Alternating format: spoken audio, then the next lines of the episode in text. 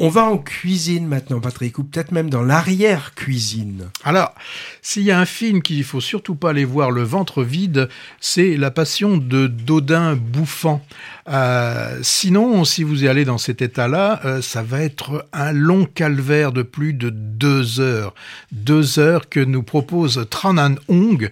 Il y a longtemps, alors je sais pas si tu t'en souviens, euh, moi je l'avais vu à l'époque, j'étais sur Rennes, et c'est le film, c'était en 93, ça s'appelait L'odeur de la papaye verte. J'ai vu ça. Ouais. Et là, ça faisait quand même pas mal d'années que le réalisateur, hein, Tran Ang Hung, euh, cherchait un sujet pour son nouveau film.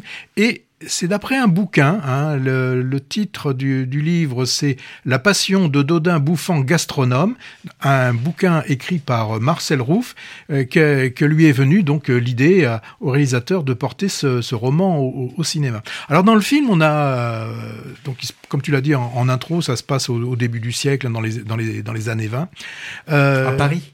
oui, alors on ne sait pas exactement, puisque là, on, là, euh, ça se situe, là, la maison, c'est une maison euh, avec potager et tout ça, donc on- a de la difficulté, ce serait difficile de savoir exactement dans quelle région euh, tout ça peut, peut, se, peut se passer. Et donc, dans le film, Dodien, Dodin Bouffant, il est, à- il le dit, hein, il est à l'automne de sa vie.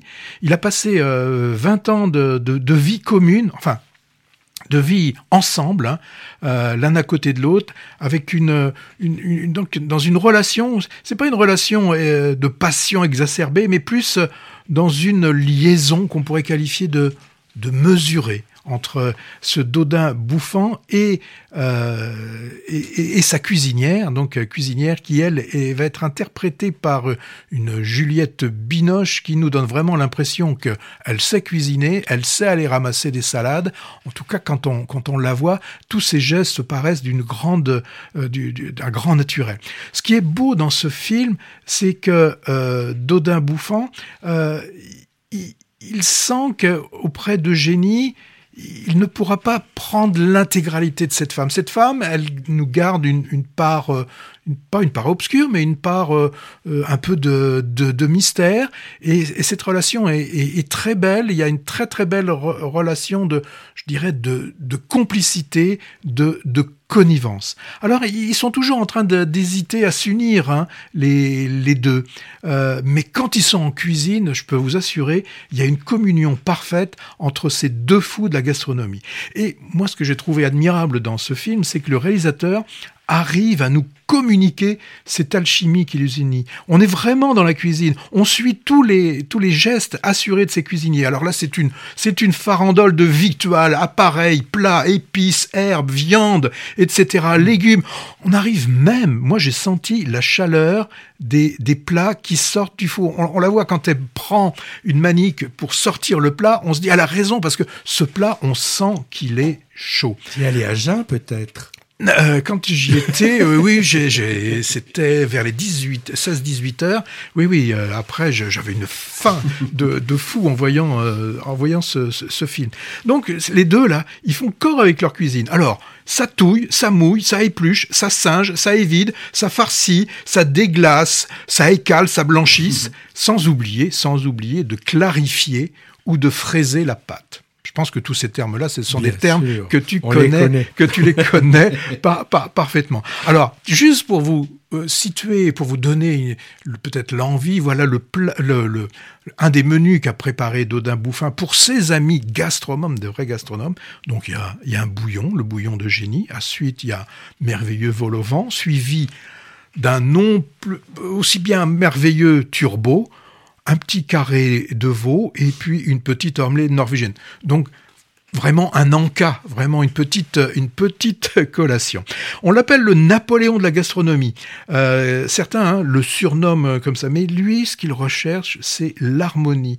Un menu doit raconter une histoire. On met pas n'importe quoi euh, dans un dans un menu. Parce que on a le prince, le prince d'Eurasie qui l'invite à un moment donné et il a euh, il y a Pierre Gagnère, Pierre Gagnère qui joue un rôle. Là, il joue l'officier de bouche qui nous raconte le menu qu'il doit proposer. Alors le menu, on parle de service, donc faut penser qu'il y a à peu près entre 40 et 50 plats et il faut à peu près 8 à 10 heures pour pouvoir les manger.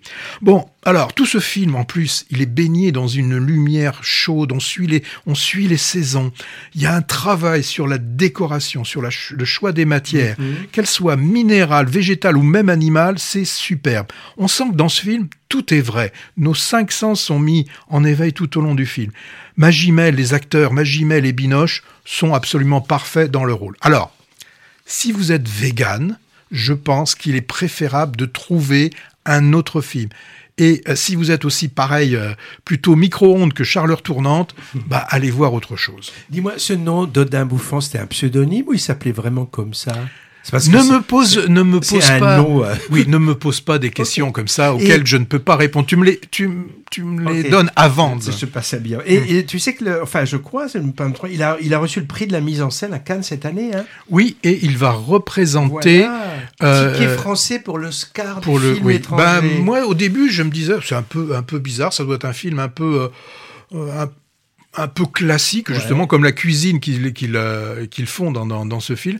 Ben, moi, j'ai trouvé ça, en, en tout cas, un très beau moment de cinéma. En tout cas, il y a une mini polémique car certains se demandaient pourquoi c'était pas Anato- Anatomie d'une chute qui avait été proposé en disant que c'était pour punir la réalisatrice Ju- Justine Tiré de son intervention très peu macroniste à Cannes. C'est toujours difficile. euh, de- les, des Ouais. œuvres comme ça ne se, ne se comparent pas. On peut aimer le fromage, on peut aimer les, euh, le, le dessert, on peut aimer les deux. Bon, en tout cas, Paris, je crois, la gastronomie française, Juliette Binoche, ça c'est un tiercé qui devrait plaire aux ricains, non?